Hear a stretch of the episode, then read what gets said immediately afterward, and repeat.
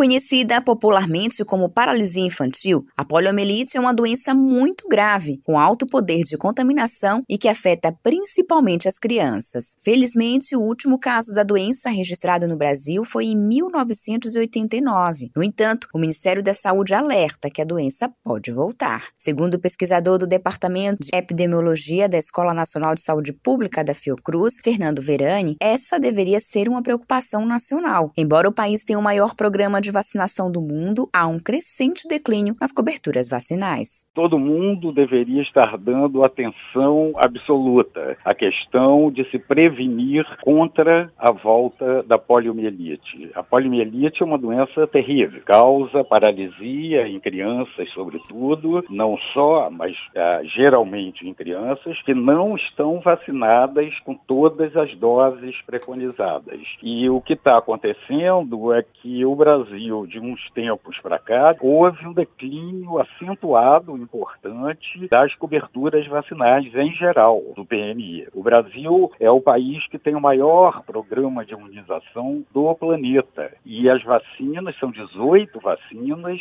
disponibilizadas para crianças, jovens, adultos e idosos, para prevenir uma série de doenças que são preveníveis por essas vacinas, uma grande efetividade. A paralisia infantil está erradicada há quase 30 anos no Brasil, mas para manter as crianças livres da doença é preciso atingir a meta de vacinação, que é de 95%. Muitos responsáveis estão negligenciando o cuidado com a saúde das crianças. Na capital baiana, assim como em todo o país, a procura pela vacinação contra a paralisia infantil continua baixa. De acordo com a Secretaria Municipal de Saúde, a meta é que 152 mil crianças sejam vacinadas contra a polio, mas até o momento, apenas 27 mil foram imunizadas. O especialista explica indica que a paralisia causada pelo polivírus é irreversível e, a depender do estado imunitário da criança, a doença pode ser mortal. Vírus que é transmitido na via fecal oral e passa de uma criança para outra. O que acontece é que muitas crianças, se são vacinadas,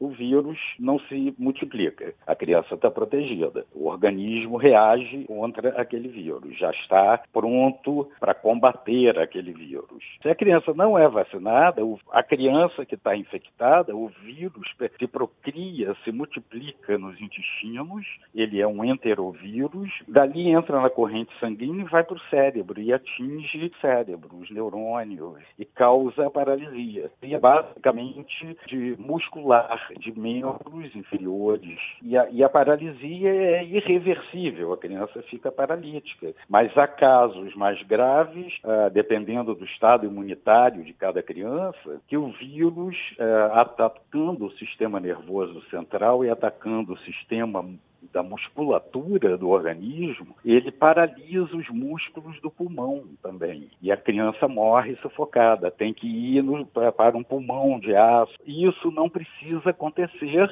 se os pais levarem os, as suas crianças para vacinarem. Não é simples. O especialista alerta ainda para a necessidade de uma mobilização social para que todos tenham consciência da importância da vacinação contra a paralisia infantil. Mas, basicamente, o que mais falta é a falta de uma mobilização social, uma grande promoção para que a sociedade entenda, seja mobilizada para a importância da vacinação. Sempre foi assim, não é? Para a Bahia sempre foi uma festa, os dias nacionais de vacinação contra a polio, não é? O Zé Gotinha. Então, é, era uma festa, não é? Para as crianças, os pais levavam as crianças para serem vacinadas. De um tempo para cá, e isso é muito piorado durante a pandemia de Covid-19 e a vacinação que já vinha declinando estagnou em, em coberturas muito baixas. Gente, vamos parar de besteira. Sempre se vacinou, vamos embora vacinar. Josi Braga, para Educador FM.